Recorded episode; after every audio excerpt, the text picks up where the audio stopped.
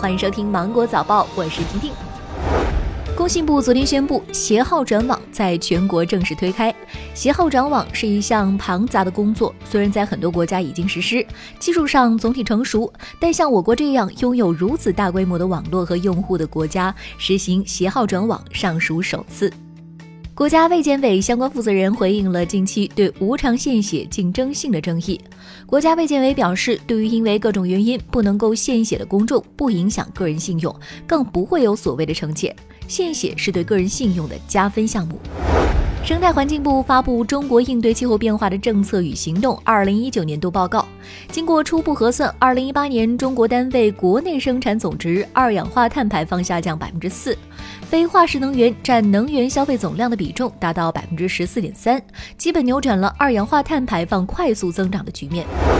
中国社科院财经战略研究院近日发布《中国住房市场发展月度分析报告》，预计二零二零年重点城市住房市场总体先易后稳，房价有望实现软着陆；二线城市涨跌并存，但大起大落可能性不大；三四线城市总体下跌。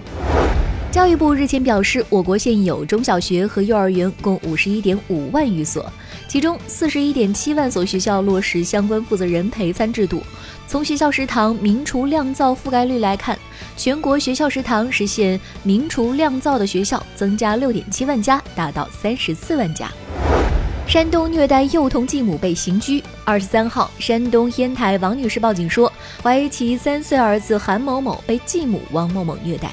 经民警调查询问，王某某供述，自今年六月份以来，多次采用拳打、嘴咬等方式对韩某某进行虐待，致其身体多处受伤。烟台网警巡查执法通报，犯罪嫌疑人王某某因为涉嫌虐待罪已经被依法刑拘，案件正在进一步侦办之中。近日，重庆市市场监督管理局公布十大虚假违法广告典型案例，其中欧莱雅中国有限公司、北京搜房网络技术有限公司重庆分公司等因为违法广告案被点名。欧莱雅法国 BO 全八天奇迹被指虚假使用商品的效果，被罚款二十万元。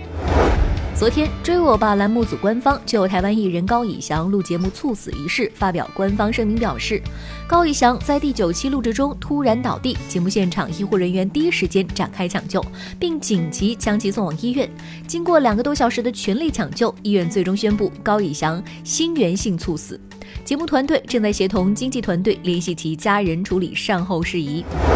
中国 U 二十二男足国家队昨天公布了新一期的集训名单，张玉宁、朱晨杰领衔入选。十一月二十八号至明年一月二十六号，球队将会在广州、珠海、海口分阶段组织集训和比赛，最终赴泰国参加奥运赛。